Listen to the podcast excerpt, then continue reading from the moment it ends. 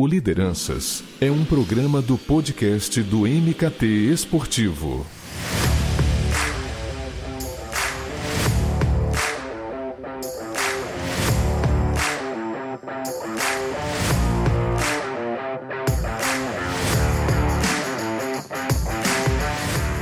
Chegamos com mais uma edição do Lideranças, o podcast do MKT Esportivo, e hoje eu quero te botar para correr ou pelo menos alimentar um corredor que existe dentro de você, até então você nem sabia que existia, porque hoje vamos entrar num ecossistema de corrida, de sustentabilidade, de inovação da Olímpicos, que olha, digamos que num período pós-pandemia, ou pelo menos pós um período mais alarmante, mais delicado, eu acredito que tem sido uma das marcas que tem apresentado mais novidades para o nosso é, mercado, feito investimento em provas, em tecnologia.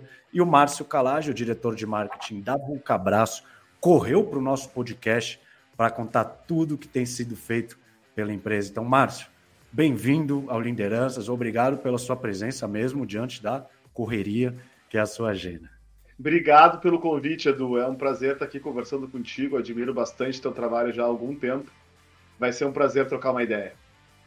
Ô, Márcio, eu vou abrir uma aspas por uma frase sua, que eu li numa uma reportagem que eu gostei bastante, que aí, abrindo aspas, é mais do que produtos, as pessoas procuram histórias e significados para suas vidas. E como um portal, né, como alguém que cria e gera conteúdo, eu noto que é muito claro é, o foco de vocês em iniciativas de responsabilidade social e ações é, de, de sustentabilidade.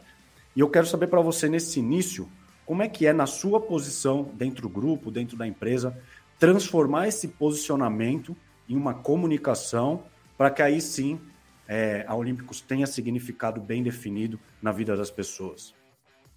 Cara, uh, no fim das contas, eu acho que se a gente for analisar uh, o contexto de concorrência hoje, em diversas categorias, e na, e na categoria esportiva é, de maneira bem acentuada, né, é, é, é difícil que não exista algum produto que o consumidor uh, já não tenha algumas opções para escolher, né, dentro do seu portfólio assim de opções. Então, no fim das contas, ou a marca cria valor e agrega valor e cria significado mesmo, entregando uh, algo que se conecte emocionalmente com, com o consumidor, ou vai restar uh, vender preço e vender barato, vender uh, o custo específico da matéria-prima, praticamente. Tu não consegue agregar valor né, dentro do negócio.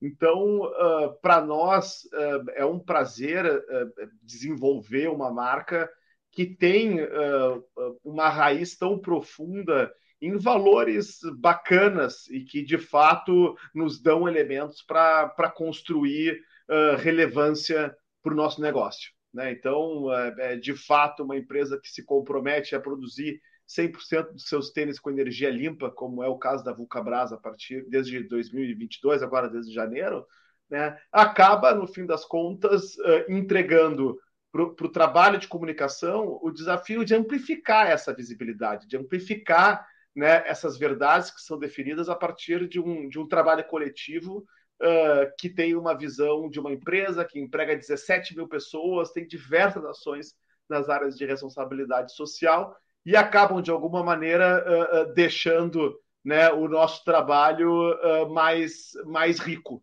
Né? Acho que é isso, cara. E nessa, digamos, tabelinha aí de história e significado, ser uma marca esportiva brasileira, pensando até até mesmo que a decisão de compra passa por questionamentos mais conscientes, né? Pô, de ser uma empresa que gera empregos, faz a economia rodar. Isso é visto como um diferencial para vocês? Vocês é, buscam aproveitar de uma maneira, digamos, mais estratégica esse DNA? A gente está construindo, uh, uh, junto com o consumidor, é, uma lógica de consciência sobre isso, né?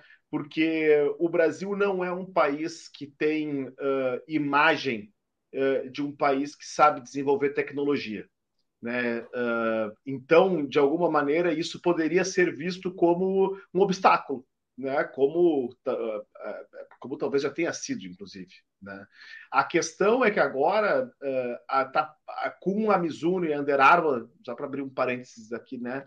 dentro do grupo, inclusive a gente começa a, a, deixar para trás a imagem de que o Brasil não é capaz de produzir te tecnologia, porque a gente teve nossos laboratórios aprovados, homologados pelo Japão, né? a gente teve visita de heads da Under Armour global uh, e que ficaram encantados com o que a gente está fazendo aqui.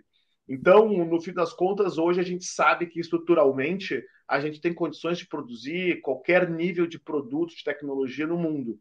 E aí vem uh, a, o, o, desafio do trabalho, que é colocar isso na cabeça do consumidor, né? construir a ideia também uh, do consumo como um ato político. Uh, num mundo capitalista que a gente vive, talvez o momento em que a gente escolhe uma marca em detrimento de outro seja tão potente para determinar o rumo do mercado como o voto é no rumo da política né, assim, no, no, no, no, rumo eleitoral do governo, do governo. No momento em que tu começa a prestar atenção é, em algumas marcas, porque elas fazem um trabalho relevante, tu provoca uma transformação no mercado em relação a isso. Então a gente uh, uh, vem uh, trazendo a partir do bordão né, feito por brasileiros, né, uma mensagem simples, direta, objetiva, que acaba construindo essa ideia. Né? Não é apenas uma marca brasileira, né, os produtos são feitos por brasileiros. Então, nesse momento, a gente também acaba estimulando a economia nacional, porque o produto acaba, o, o dinheiro fica, uh, uh, o lucro fica com os acionistas, né, mas remunera o, os 17 mil empregados. Os 17 mil empregados acabam ganhando uma força de consumo uh, a partir do momento que recebe o dinheiro e gastam no Brasil, que acaba acelerando também a cadeia em volta. Então, tem o funcionário que quer fazer uma obra em, em casa, ele vai numa ferragem, ele deixa o dinheiro na ferragem, ele contrata um mestre de obras para fazer. Então, esse dinheiro acaba circulando dentro da economia. É, no momento em que uh, a discussão sobre isso começa a ficar cada vez mais uh, em pauta, é óbvio que isso acaba também sendo uh, uma vantagem para nós e algo que a gente está explorando na comunicação. E você sente que o público consumidor de Olímpicos, por exemplo, ele absorveu bastante essa filosofia que a, que a marca tem ativado, seja nas redes sociais, seja no ponto de venda? Você sente que o público está inserido de fato nesse posicionamento Edu, junto com você?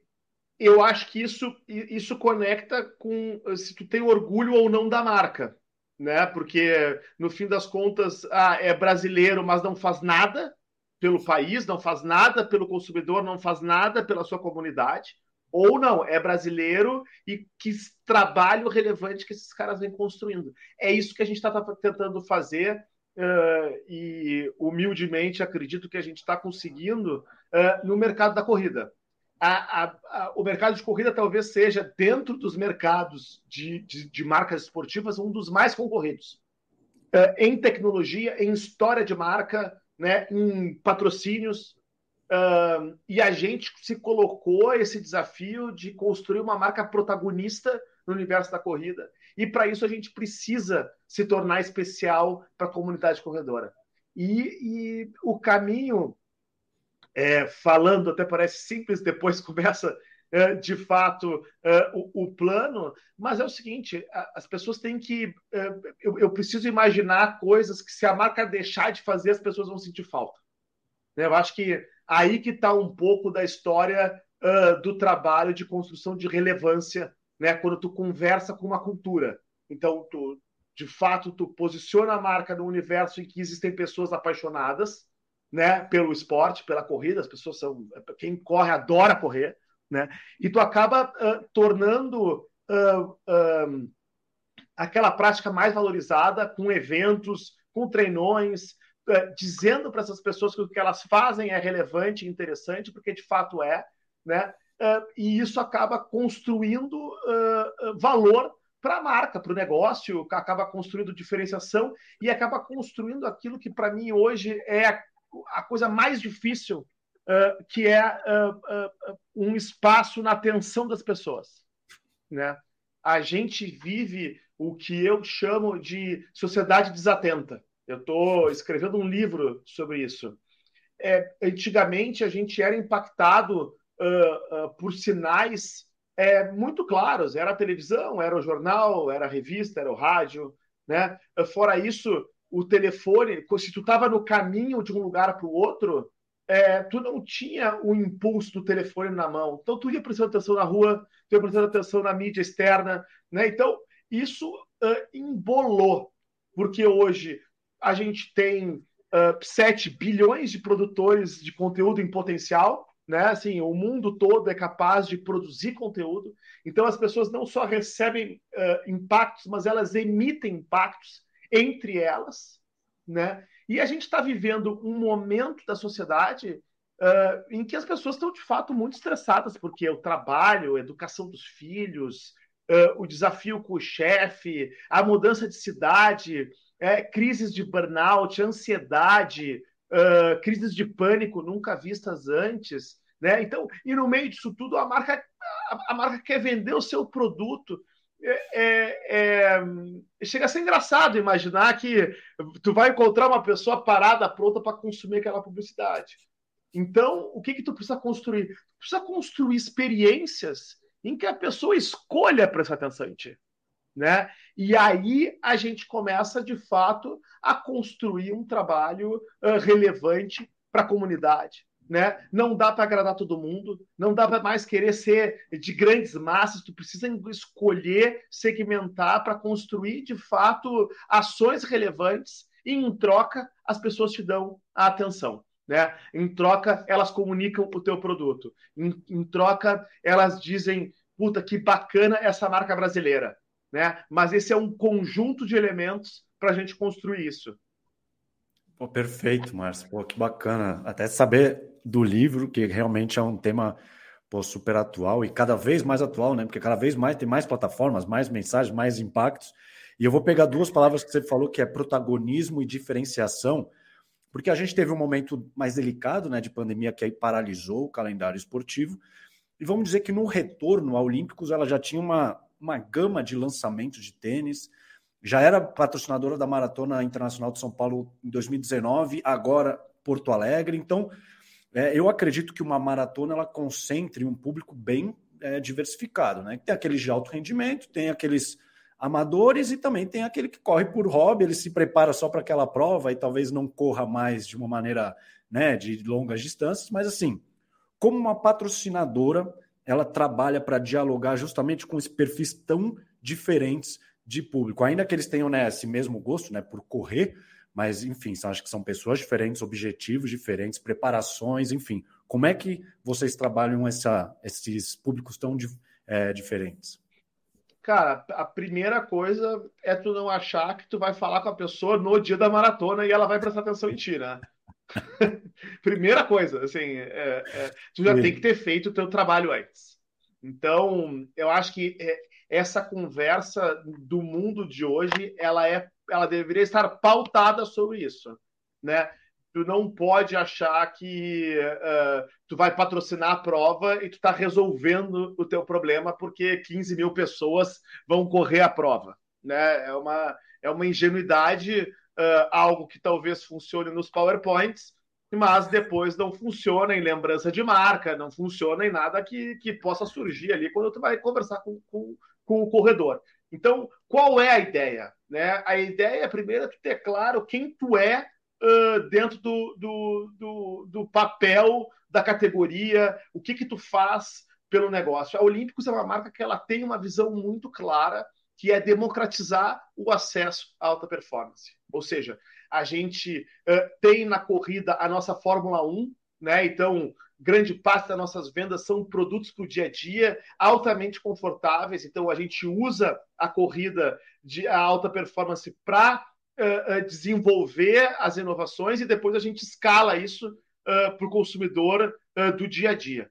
Então, a corrida e o nosso papel na corrida é uh, dar acesso, como marca brasileira que quer ser líder em vendas no Brasil, né, o nosso papel é dar acesso a produtos de extrema qualidade a um preço acessível, né, a um preço justo, a um preço que o consumidor se sinta de fato premiado por estar comprando um produto. Então a gente tem uma perspectiva muito clara uh, do nosso nível de atuação. E aí é, a gente tem, a partir disso, um trabalho focado. A gente tinha um trabalho extremamente focado nos influenciadores de corrida, que massificavam a visibilidade, a qualidade do produto, tipo, estou usando, é bom, a gente tem uma reputação, se vocês forem ver, o pessoal que está assistindo, vale a pena digitar depois no YouTube uh, uh, os reviews de Olímpicos, Olímpicos, tênis, reviews, vocês vão ver uma série de influenciadores rasgando de elogios para as tecnologias da marca. Então, a gente começa construindo esse trabalho que é um trabalho de comunidade, em que a gente entende quem forma opinião, quem são as pessoas que têm afinidade, e não é só é, é o influenciador que conversa com esse target que a gente está buscando. Então, esse foi o trabalho que a gente veio fazendo já há alguns anos. Esse ano, quando a gente desenvolveu o Corre Grafeno, né, que foi um tênis com placa de grafeno, o primeiro tênis com placa de grafeno do mundo, que é um realiza o sonho do brasileiro, que é ter acesso a um tênis de placa, né? Porque o tênis de placa, para quem não sabe, é aquele tênis que entrega mais uh, uh, propulsão. Ele faz o efeito trampolim né, na passada, porque ele tem uma placa, alguns são de fibra de carbono, alguns são de fibra de vidro. A gente desenvolveu uma placa com fibra de, de, de grafeno, né? Um, então, esse é um sonho, assim, foi, foi uh, amplamente utilizado pelos maiores maratonistas do mundo. O, o, a tecnologia, de fato, uh, traz economia uh, de esforço, porque como o tênis tem um efeito trampolim, a gente tem menos desgaste na corrida, ainda mais quando a gente está falando de de 20 quilômetros, 30 quilômetros, 42 quilômetros, né? É, é, todo, toda a economia de energia é bem-vinda para o cara chegar bem no final da prova. Uh, e aí, nesse momento, então, que a gente precisava lançar o, o, o, grafeno, a gente tinha a Maratona de São Paulo, mas a gente trouxe também atletas africanos para correr, né? E ganhou a maratona. Então, nesse momento, a gente conquistou, de fato, a visibilidade desejada. Não era porque a gente estava patrocinando a prova que a gente tinha a visibilidade garantida. Né? Então, é isso que eu quero dizer. A gente precisou montar uma estratégia que é ter esse time de ativação que a gente faz treinão, faz test drive em, em assessorias de corrida, faz. A gente teve a casa do corre dez dias antes. Uh, no, no, no, Parque Vila Lobos, em São Paulo, em que a gente convidou diversas assessorias de, de São Paulo para ir correr, para construindo uma experiência para as pessoas experimentarem o tênis, e a prova é o grande momento. A prova é o momento em que, se eu fiz o tema de casa correto, eu amplifico a qualidade do trabalho, porque a gente começa a perceber mais pessoas usando tênis na prova, as pessoas falando bem do produto, né? E aí, quando a gente tem o ápice que foi o pódio, né? A gente acaba construindo a reputação e a credibilidade que uma maratona é capaz de entregar, mas uma maratona sozinha não é capaz de entregar para a marca. Pois, quando você começou a falar sobre isso, de pô, não vou é, dialogar, conversar com o participante ou a participante no dia da prova, eu já pensei justamente na casa do corre. E aí eu até ia emendar essa pergunta para você. É, é isso, se ela se foi uma plataforma realmente para trazer essa conexão e a apresentação dos produtos da tecnologia para entender que papel que ela tinha desempenhado é, numa ativação da maratona de São Paulo. Porque é isso, você falou, não pode chegar lá na hora, porque, pô, naturalmente, é, não tem nem cabeça para isso. Então eu imaginei que a Casa do Cós também serviria, foi também uma plataforma de ativação para isso. Né? Sem dúvida, cara. Sem dúvida, é um projeto que foi um piloto uh, de um pensamento muito maior que a gente tem sobre isso, que eu eu, eu nem posso contar, mas assim, no fim das contas, a história da experiência, de um ponto de referência, da conversa direta com o público, da interação direta com o corredor, com a comunidade da corrida, a possibilidade de captar dados para conversar com as pessoas em outros momentos, né? Assim, são infinitas uh, uh, possibilidades que tornam hoje o pensamento de um investimento como esse algo realmente relevante, porque ele constrói a perspectiva também de mídia, no momento em que todo mundo que vai na casa um, é uma potencial antena de transmissão, né, para gente parecida com ela. Então as pessoas vão lá, uh, têm uma experiência bacana, querem postar, porque no fim das contas está todo mundo que vive dentro desse universo do conteúdo precisando uh, uh, produzir conteúdo então a gente entrega algo relevante para elas, em troca, elas nos dão uma visibilidade autêntica, né? Porque não é a marca falando dela mesma, é uma pessoa igual às outras falando sobre a marca, e isso tem um valor uh, uh, incalculável para nós. Perfeito. E até para quem estiver nos assistindo ou nos ouvindo, é, não ficar perdido, é, a Casa do Corre, ela não sei se seria, ela estaria mais ou menos no mesmo guarda-chuva é, que eu acho que é o que eu acho fantástico, que é a plataforma proprietária de corrida da Olímpicos, que é o Bota para Correr, né? E assim, para mim, essa proposta, né, que eu quero que também você detalhe para a gente, né, de convidar os corredores, os brasileiros, enfim, a conhecerem o Brasil correndo, eu acho genial. Então, é Casa do Corre, bota para correr, eu acho que tudo acaba é, se interligando, Márcio. E acho que, e hoje, né, fala-se tanto em oferecer plataformas imersivas, experiências imersivas, e acho que é, eu acredito que essas duas frentes ela acabam materializando esse conceito. Conta para a gente sobre o Bota para Correr, que eu acho genial. Cara, o Bota para Correr é uma das coisas uh, que eu mais me orgulho de ter colaborado uh, na, na, na, construção, porque de fato ele, ele responde e ele uh, nos ensinou, no fim das contas, é, que uma marca precisa, o, o que é se relacionar com as pessoas e que de fato a marca precisa se relacionar com as pessoas. Então, é, surgiu, uh, o insight surgiu uh, numa, numa corrida que a gente fez em Fernando de Noronha, em 2018, né? Uh, quando a gente foi convidado para apoiar a prova do seu René. O seu René é um senhor, na época ele tinha uns 72 anos, se eu não me engano, e ele fazia todos os anos uma prova para a comunidade de Fernando de Noronha, para os moradores da cidade. E uh, através do, do Bruno Gagliasso, que é um amigo da marca, né, a gente ficou sabendo que o senhor René precisava de 30 mil reais uh, para conseguir realizar a prova naquele ano. Né? E a gente pediu o projeto de patrocínio e recebeu do seu René uh, o, o, projeto, que era o orçamento aberto. Queria dinheiro para comprar uh, duas mil garrafas d'água, uh, 25 melancias, é, cara, inacreditável, 800 bananas, Tipo, um projeto raiz, bonito de ver, né? cheio de propósito. É, e a gente resolveu apoiar a prova e levou é, para Fernando de Noronha alguns influenciadores. Foi nossa primeira ação né, em que a gente resolveu convidar alguns influenciadores para ir para lá, convidamos alguns amigos da marca, como a gente chama, um, e a gente entendeu que a gente tinha um tesouro na mão com o projeto, porque é, a gente, obviamente, acabou investindo para construir uma estrutura melhor para a prova, mas a gente descobriu que aquela história era muito maior do que o que acontecia entre a largada e a linha de chegada. Né? A gente pôde, uh, ao longo de três dias, quase um dia, se relacionar uh, com os influenciadores, é, apresentar para eles a história da marca, apresentar os produtos, né? num ambiente controlado em que convidados pelas, pela marca diferente de uma maratona que a gente não tem controle sobre o tênis que as 15 mil pessoas estão usando, né? Uh, numa prova em que a, a gente está promovendo ela, a gente consegue convidar as pessoas, dizer que, na verdade, a prova é um test drive do produto. Né? A gente está convidando as pessoas para conhecerem a tecnologia, para conhecer outras pessoas e para conhecer o Brasil correndo.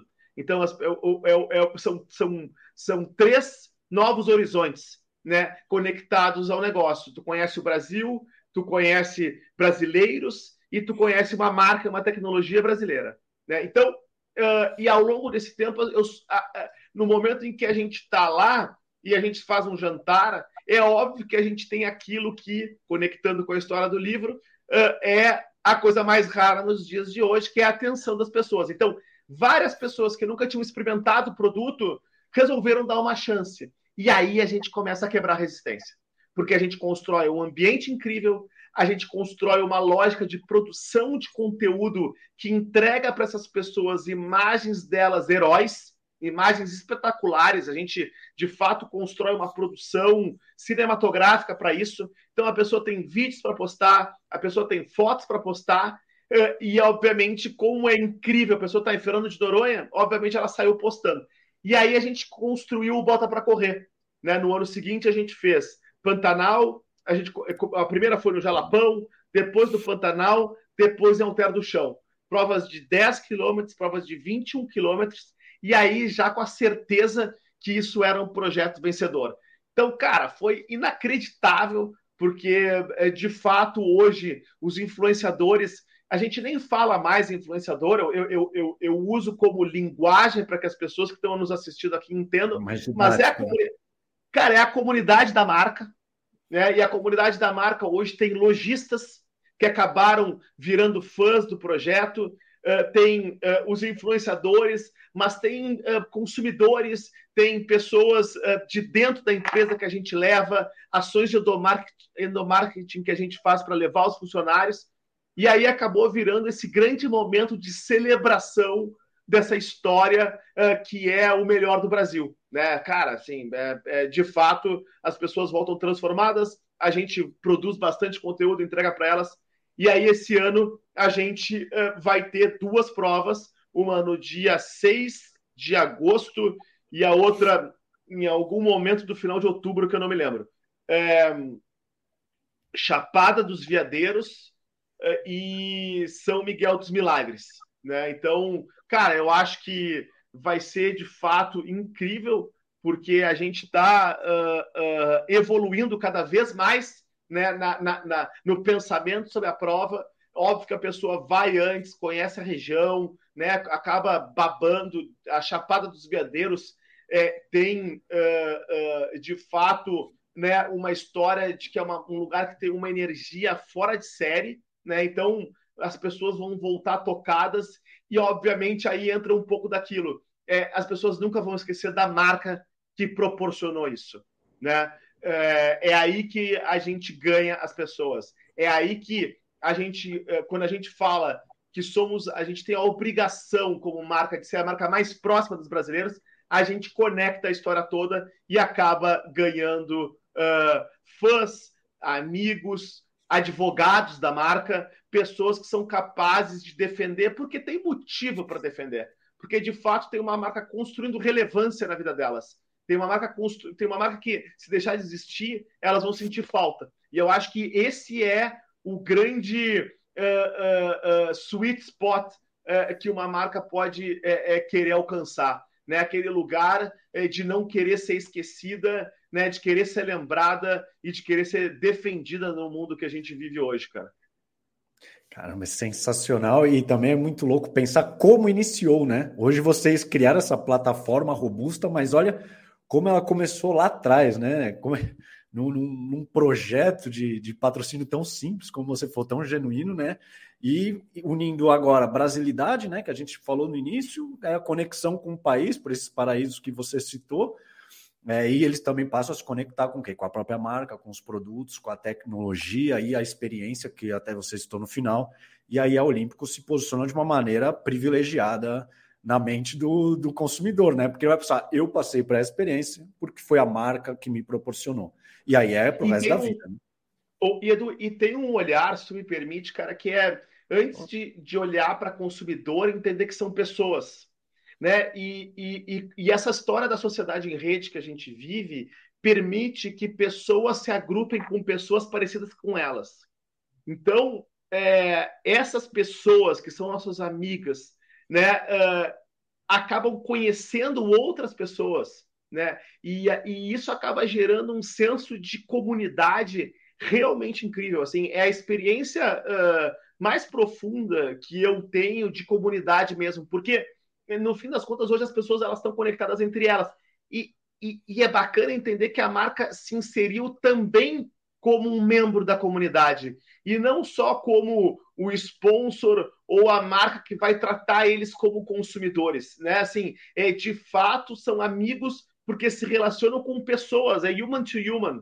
Né? Não é business to consumer no momento em que a gente está num ambiente como esse. É eu, é a Kátia, é o time da Olímpicos, é, são os nossos parceiros que estão também promovendo empresa de eventos, empresa organizadora da prova, empresa produtora de conteúdo, que no momento em que a gente está nos eventos, somos todos iguais. Todos participam da festa, todos participam da corrida, todos participam dos jantares, porque não existe relação de influenciador, consumidor, marca, patrocinador, fornecedor. Não, é tudo galera que está construindo uma história uh, que elas vão lembrar para sempre. Então, eu acho que esse é o grande gatilho nos dias de hoje, no momento em que a gente precisa conversar com as pessoas. É, as marcas precisam descer do pedestal para, de fato, construir uh, uh, uma relação humana com, com, com as marcas, que hora, com as pessoas, em que horas, hora a gente está vendendo, mas hora, hora a gente também está ajudando e fazendo parte uh, do todo. Perfeito. Eu vou até pegar um gancho, eu até quero falar daqui a pouco um pouco mais sobre pessoas, sobre comunidade, que está tá super em voga esse tema, mas eu vou pegar uma apresentação de produto que você fez é, antes, que dentro desse ecossistema do Corre existe a família Corre, né, que é composta por três modelos de tênis. E aí me corrija se eu estiver errado, como você falou, tem o Corre Grafeno, Corre 2 e Corre Vento. E assim, até onde eu sei, cada um tem uma característica específica, busca atender ali, né, um, um desejo, um anseio é, do corredor, do atleta de alto rendimento.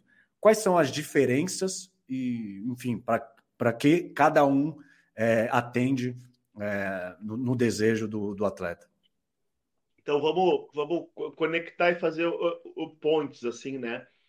De nada adianta esse circo todo que a gente conversou até agora, o produto. se não tiver se não tiver produto, Sim. né? Na verdade, o circo existe para dar visibilidade ao produto, à tecnologia e tudo mais.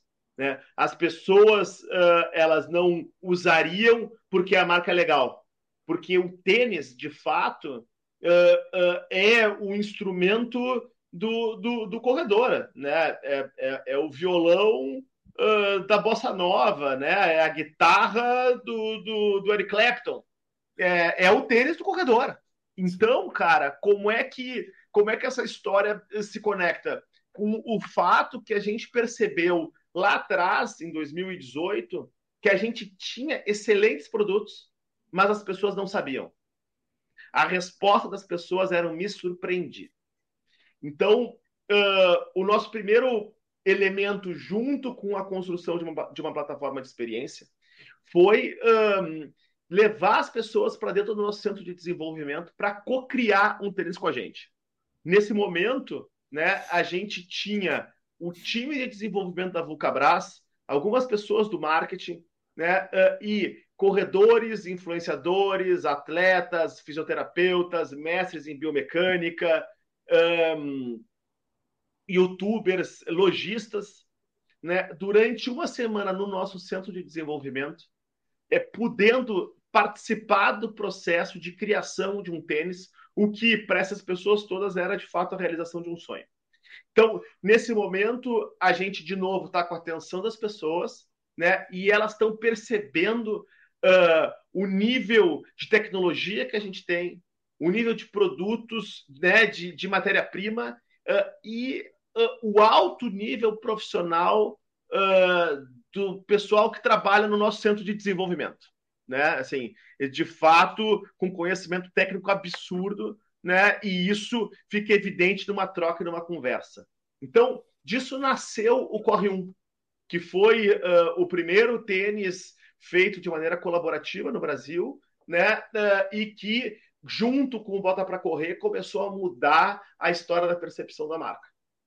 É, veio a pandemia, passada a pandemia, e esse tênis foi um sucesso dentro da comunidade corredora. Né? É, ele tra trabalhamos ele de maneira integrada junto com o Bota para Correr em 2019. E aí agora, ao longo da pandemia, a gente desenvolve uh, um novo sprint criativo para criar o Core 2. Uh, e a partir de todos os insights uh, de evolução do Core 2, a gente também começou a trabalhar é, na construção de um tênis de placa, e, na, e disso nasceu o grafeno, e um tênis de velocidade, e disso nasceu o corre-vento. Então a gente, porque na conversa com a comunidade, né, fica evidente uh, o que a gente já sabia. Uma marca ela precisa de um portfólio de produtos para construir autoridade dentro do segmento. Então eu precisava ter um tênis para prova né? Um tênis para que é o grafeno, que é um tênis que entrega mais resposta, é um tênis que uh, entrega o sonho do, do, do, atleta, muita gente batendo seu recorde pessoal usando o grafeno. A gente tem uh, no Corre 2 um tênis de amortecimento, o nosso tênis mais democrático, porque ele serve para todo perfil de corredores, para todo perfil de corrida. Né? É, é, de fato um tênis que um atleta profissional de alto rendimento diz: Eu gosto desse tênis, eu uso numa prova, uh, mas eu uso nos treinos do dia a dia. Mas também, se o cara chegar numa loja, um consumidor chegar numa loja, entrar e pedir um tênis para começar a correr, certamente ele é o tênis indicado, independente do peso da pessoa. Né? Então, é, de fato, ele é o tênis democrático, ele é o tênis que ele, ele é uh, uh, a expressão máxima do nosso propósito de democratizar o acesso à alta performance. E o Corre Vento é um tênis de velocidade. É um tênis que ele já é indicado para um corredor mais leve, né? Ele tem, uh, uh, de fato, né? Porque ele tem, ele é o tênis mais leve da Olímpicos de, de performance, uh, porque ele, ele é aquele tênis para quem não quer sentir o tênis no pé. Então, óbvio que a estrutura muscular do atleta tem que estar mais preparada, porque ele tem um pouco menos de amortecimento né, ele, ele para que ele entregue a máxima leveza e o atleta, numa prova de longa distância, numa prova de velocidade, não sinta o tênis no pé. Né? Era esse o pedido deles em relação ao vento. Perfeito. E até vou te surpreender, eu acho, porque no. Aí você vai me dizer melhor a data. Acho que foi no segundo semestre do ano passado, eu recebi o Corre 1 Eco.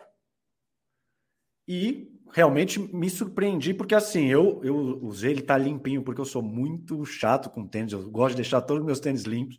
E assim, é, em termos de leveza, e eu até ia perguntar para você se o, esse Corre 1 Eco, é, do ano passado, ele, ele meio que acabou norteando algumas ações de sustentabilidade de vocês, ele foi o, o pioneiro. Como é que é nesse sentido de dessas iniciativas mais sustentáveis nos calçados? Antes da gente voltar para essa linha dessa. Claro, claro, claro. Então, o, o, a gente. A, a Vulcabras é uh, uh, uma das indústrias mais sustentáveis uh, do Brasil. Né? Assim, é, o reuso da água, o reuso do material, é, nada vai para o lixo. Assim, é, é, é de fato um trabalho que nos dá orgulho e nos dá bastante tranquilidade para falar. E eu digo isso porque a gente chamou assessorias especializadas para entender se a gente poderia realmente falar que nós somos uma empresa sustentável. Porque hoje, né, no mundo que a gente vive, é muito frágil tu dizer algo, porque rapidamente as pessoas vão vir criticar caso tu não tenha autoridade e legitimidade para falar. Então, uh, uh, nos deu muito orgulho enxergar o relatório que a gente recebeu, com a tranquilidade que uh, a gente estava dando mais um grande passo no ano passado quando a gente assina o contrato anunciando que a partir de 2022, 100% dos nossos tênis seriam produzidos com energia limpa. Né? Então, no momento que a gente foi fazer o anúncio, a gente pegou aquele que era o produto uh, que, é, é, que mais representava a marca, que era o Corre 1, e construiu uma versão eco dele, com materiais sustentáveis, né, com borracha vinda uh, de, de, de fontes ecológicas, e uma série de materiais que, que construíam uh, uh, no produto algo que a gente entende que foi muito bacana, porque era né, o, o, a ponta visível do iceberg de todo o nosso trabalho de sustentabilidade. Ele era algo tangível. A gente resolveu materializar todo o nosso esforço uh, né, de ser, de fato, uma empresa cada vez mais conectada com a sustentabilidade, tendo a sustentabilidade como um pilar importante, fundamental dela, né? E aí a gente lançou o Corre para, de alguma maneira, chamar a atenção, materializar esse movimento que a gente estava fazendo. Perfeito. Bom, Marcos, quase que um balanço do que a gente conversou aqui. A Olímpicos patrocina duas grandes maratonas e ela tem uma plataforma própria que contempla vários destinos. Dentro disso, eu queria saber o que cada uma entrega dentro dos objetivos da marca. Então, por exemplo, que você tem liberdade para fazer em uma de promoção de produtos, né, do, dessas, desses três calçados, por exemplo, e também de relacionamento, o que a outra acaba alimentando mais, o que o alcance de uma e os participantes podem ser mais estratégicos em uma que a outras não, enfim. Dentro dessas duas frentes, o que vocês acham que elas entregam dentro dos objetivos de vocês? Vamos, vamos, vamos pensar alto, né? Aqui, junto. De um lado, eu tenho visibilidade como uma maratona. Né? Assim, eu tenho 15 mil pessoas, eu tenho uh, uma prova desejada pelos corredores, né? eu tenho uma prova na, na, na, cidade com o maior número de corredores do Brasil, que é São Paulo, né? por uma razão absoluta, né? numérica mesmo. Então, uma, uma, a gente ser protagonista na maratona da maior cidade do Brasil nos traz esses elementos de autoridade, de reputação. A Porto Alegre é uh, uh, a prova é Boston do Brasil, né? Assim, é a prova que os corredores vêm uh, para alcançar índice para essas maratonas que precisam de índice para tu para tu ser convidado, né? Então é uma prova que acontece num lugar frio, que tem um circuito plano, né? Então, de novo, a gente tem a oportunidade de conversar com essas pessoas que se preparam o ano todo para uma prova que já tem o legado dos seus anos e anos de vida. Ela não nos dá muita profundidade. Né? Então, porque, é, de novo, eu estou falando com 15 mil pessoas, eu não tenho controle sobre o que as pessoas estão usando no pé, eu preciso fazer um trabalho de ativação anterior, a prova tem outras marcas, eu não tenho o nome da prova, a pessoa vai lembrar que correu a maratona de Porto Alegre, não vai lembrar da Olímpicos, se eu não fizer um trabalho anterior uh, de construção de reputação disso. No Bota para Correr, eu tenho profundidade. Eu tenho a possibilidade de criar uma memória única na vida das pessoas, porque eu conecto com a brasilidade, uh, eu tenho muito, muita profundidade no relacionamento, eu tenho menos pessoas, né? Eu tenho uma prova mais controlada, eu tenho a possibilidade de produzir conteúdo, que eu sei que qualquer foto que eu tirar é alguém usando Olímpicos, né? Que vai sair. É, eu tenho uh, toda a qualidade de conteúdo das pessoas, porque as pessoas estão dizendo, fui convidada pelo Olímpicos, ou me inscrevi, porque é importante dizer aqui, a prova não é somente para convidados, né? As pessoas podem se inscrever. Então, me inscrevi numa prova da Olímpicos, o circuito bota para correr. Então, isso tem uh, uma outra construção de equity, de imagem e de reputação. De um lado, aqui eu também me, me, me, me coloco uh, dentro de uma marca que é capaz de desenhar um circuito de corrida, ou seja, eu sou um especialista, eu entendo de fazer prova, eu entendo de organizar prova, né? nos dá essa possibilidade de relacionamento profundo com as pessoas no dia a dia, a conversa com as pessoas uh, se dá uh, de maneira natural ao longo dos dois, três dias que a gente está junto. Né? Então, são, são projetos complementares dentro de um mix uh, de, de, de, trabalho. Né? Eu, eu, eu, jamais as pessoas me perguntam, mas tu faria uma coisa ou outra? Eu, não é ou, é e. E eu acho que esse é o momento uh, que a gente está vivendo. Né? Eles são complementares. Foi fundamental para nós agora ganhar a maratona de Porto Alegre no feminino. A gente ganhou a maratona de São Paulo, cinco primeiros lugares no masculino e os quatro primeiros lugares no feminino. Né? Uh, aí, opa, chamou atenção, furou a bolha, mas algumas pessoas dizendo, mas como assim? A Olímpicos ganhando prova? E aí veio Porto Alegre para uh, nos dar de novo uh, uma história, né, para colocar de novo a marca no pódio. Depois ganhamos no Rio, no feminino de novo, os dois primeiros lugares. Então, isso acaba construindo consistência na análise do corredor. Tipo, cara tá comentando, pô, tu viu que o feminino, o cara tava de grafeno, a mulher tava de grafeno. Ah, não, mas em Porto Alegre já ganhou também. Então, começa a gerar assunto e me dá elementos de consistência. Mas por isso que por isso que é um mix. E aí, no momento em que essa pessoa daqui a pouco vai para o Bota para Correr, ela tem oportunidade de ter uma conversa como essa que a gente está tendo e que ela vai entender ainda com mais profundidade aquilo que ela percebeu no ar, num pódio.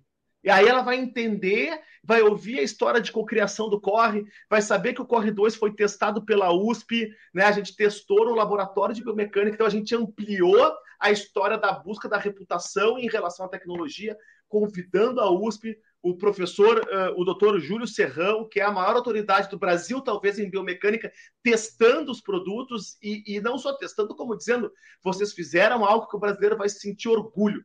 E quando isso sai da boca dele, não sai da minha boca, é, quanto vale isso? Então, por isso que essa história ela precisa ter uma sequência de uh, capítulos. Né? É, é, é a mesma coisa como, como tu imaginar que a pessoa vai se lembrar, vai ver um filme num ano, um ano depois ela vai sentar para ver o, o, a continuação, ela não vai lembrar. Né? Ela vai precisar uh, ter elementos, ela, ela não vai. Ela, ela, ela pode ter saído apaixonada pelo filme, pela edição 1. Ela vai perder o fio né, do, do, do, do, da emoção e ela vai chegar no 2 e vai ter que ser reconquistada de novo. Esse é o trabalho que a gente precisa construir hoje. Um trabalho de conversas sequenciais para que, de fato, a gente, cara, consiga participar da rotina do, dessa rotina uh, uh, cheia de tarefas que todos nós temos hoje, né, cara? Assim, é, é impossível imaginar que as pessoas vão lembrar da gente se a gente não se fazer presente. E eu acho que também é, uma, uma plataforma proprietária, por exemplo, vocês acabam tendo muito feedback, muita percepção né, de diferentes pessoas sobre os modelos de vocês. E, e às vezes fala, pô, o grafeno ele entrega isso, isso e isso, mas às vezes para um outro atleta ele dá uma outra visão né, da experiência que ele teve, aí outro também fala, não, corre dois assim. Então eu também imagino que isso é, ofereça para vocês uma, entre aspas, uma inteligência, né? é, de dados, de percepções, que eu acho que também é muito importante para a marca e também para futuros lançamentos, por exemplo. Claro, cara. Imagina que antes uh, a gente lançava os produtos e, e o mundo tinha uma. A, a, comunicação tinha uma via de uma mão só. Sim. Né? Então eu lançava e para eu saber o feedback, eu precisava contratar um instituto de pesquisa, botar as pessoas numa sala de, de espelho, entendeu? É, é mecanismos que, obviamente, em alguns casos distorciam, em alguns casos tornavam custoso isso. Hoje, dentro do processo que a gente construiu, e é por isso que a gente fala de ecossistema, por isso que a gente fala de comunidade, porque de fato é um ecossistema em que os nossos profissionais estão correndo junto na prova os caras que trabalham com a gente. Então, o feedback não é estruturado, não, é um papo, é um é, papo de bar. Informal. É um, Isso. é um papo depois da prova, entendeu? É, um, é uma sugestão uh, bem-vinda de cor, uh, é, é, de, é, é, é, muito mais dinâmico, uh, é muito mais rápido e possibilita a gente, na minha opinião,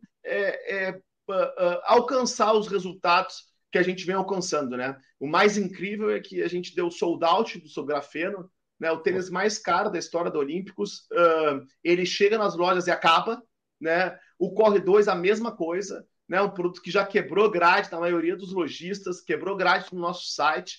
Uh, então, de fato, a gente entende que o trabalho está sendo muito bem recebido, uh, a visibilidade a gente está conquistando e o produto está fazendo o papel dele que é, de fato, eh, mostrar para o corredor que ele não precisa pagar mil reais para ter um tênis de excelente qualidade. Acho que é aí que a gente, no fim das contas, eh, acaba fechando o nosso ciclo de pensamento, né? porque a gente tem, eh, no fim das contas, o nosso propósito compreendido né, de democratizar o acesso à alta performance e as pessoas comprando tênis, entendendo que elas não precisam gastar um absurdo para ter um tênis de extrema qualidade e que, além de tudo, né, ali desenvolve a indústria brasileira, que vai, como marca esportiva, devolver para a comunidade corredora em eventos, em ações, construindo de fato esse ecossistema e essa engrenagem que se retroalimenta. Perfeito. O trabalho tem sido muito bem recebido e muito bem feito, acima de tudo. Marcio, para fechar, ainda que não seja algo novo, né, mas o marketing de comunidade é, vem ganhando muita força para o nosso mercado, então, para os corredores, eu acho que nem se fala. E eu digo que a gente sai do famoso ganha-ganha e agora vai para o ganha-ganha-ganha, né? A comunidade precisa estar inserida, precisa se beneficiar e ter influência é, na decisão. Eu vejo que esse pilar ele é muito importante para vocês e agora no nosso papo, então, ouvindo de você, aí agora eu tenho a absoluta certeza. Então, acho que a gente fecha com chave de ouro com você abordando sobre isso. Cara, é, o pilar central do, do, do, do, trabalho é a comunidade. Eles são a razão de tudo, o pensamento uh, uh, nasce para eles é, e, e, a gente produz depois para entregar a melhor experiência possível para essas pessoas. O que a gente entendeu né, é que um, durante algum tempo, essa perspectiva da comunidade ela teve muito conectada ao digital. Né? Então, a comunidade da marca, a comunidade dos influenciadores, a comunidade não sei o quê. Um, eu cada vez mais acredito que os eventos offline são uh, o real ponto de encontro da comunidade. Então, é por isso que a gente é, conseguiu construir uma perspectiva uh, de fazer eventos realmente bacanas. O lançamento do Grafeno foi incrível no Campo de Marte, um evento para a nossa comunidade. Né? Uh, os treinões que a gente faz, uh, o lançamento dos produtos, a gente convidou a comunidade para ir no centro de desenvolvimento e conhecer em primeira mão. No fim das contas, a lógica é sempre essa. É, e a perspectiva é simples, cara. É, de novo, assim, eu, eu, eu fiz esse exercício na, na convenção da Vulcabras, eu filmei, filmei minha tela e eu convido as pessoas todas a fazer porque, porque é divertido, é simples e é transformador. Né? É, entra no YouTube, digita a marca que tu quiser. Vamos, vamos promover o nosso trabalho aqui, Digita Olímpicos. Uh, e aí tu, vocês vão ver que imaginem se a marca tivesse acreditando que a história é ela fazer vídeos, tá? Cara, a gente teria um vídeo uh, lutando contra centenas de outros vídeos. É, no Instagram eu teria um post uh, apenas, mas se eu faço um evento que eu tiro foto das pessoas, eu entrego para elas, eu tenho 300 pessoas postando a foto. Essa é a lógica exponencial de um trabalho bem feito de comunidade né? E sem falar no fato de que tu tem as pessoas falando da marca, né? Pessoas falando para pessoas como elas, pessoas que escolheram, as pessoas escolheram seguir a pessoa que tem dois mil seguidores. Não, não, não é também mais sobre grandes nomes.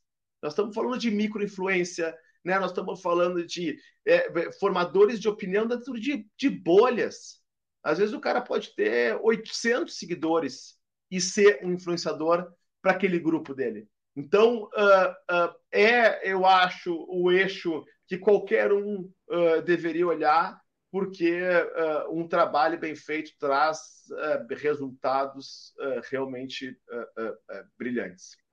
Perfeito, Márcio. Queria te agradecer a sua participação. Você sabe que eu sou teu fã, já te acompanho há algum tempo e o seu trabalho à frente do grupo, da marca, enfim, é fantástico. E o crescimento, esses lançamentos, a comunicação, a maneira com que até os seguidores, pelo menos no Instagram, que eu olhei bastante, eles conversam com a marca, né? Porque o perfil ele destaca muito. E eu até vi uns comentários de uma pessoa que foi destacada, ela falando da felicidade dela de se ver no perfil. Então, é isso que você falou, é muito sobre pessoas, é muito sobre experiência. Então, adorei o nosso papo, obrigado. E, pô, o espaço é seu para o último recado. Cara, Edu, sou teu fã também há tempo, cara. Me lembro do teu trabalho lá atrás. Agora estamos com barba, barba branca, provavelmente. Quando a gente se conheceu, a gente não tinha barba branca ainda, né, cara?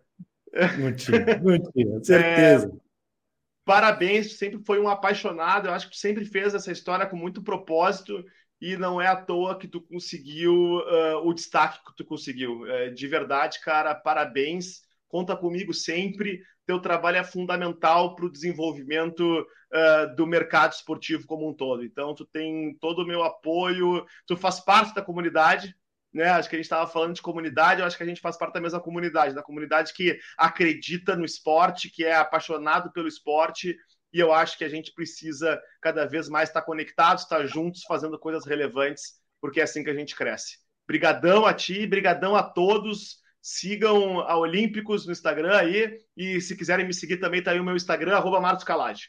Obrigadão, galera. Valeu. Tamo junto, Márcio. Vou marcar o Márcio em todas as publicações que a gente fizer. E você que ficou até o final, vai que ouviu o nosso papo aqui correndo na esteira, na rua ou na correria da vida mesmo. Eu tenho certeza que o Márcio e a Olímpicos certamente vão te inspirar, te motivar a correr ou seguir correndo, porque no fim foi sobre conexão, significados, experiências e, claro, sobre esporte. O meu muito obrigado e até a próxima. Tchau!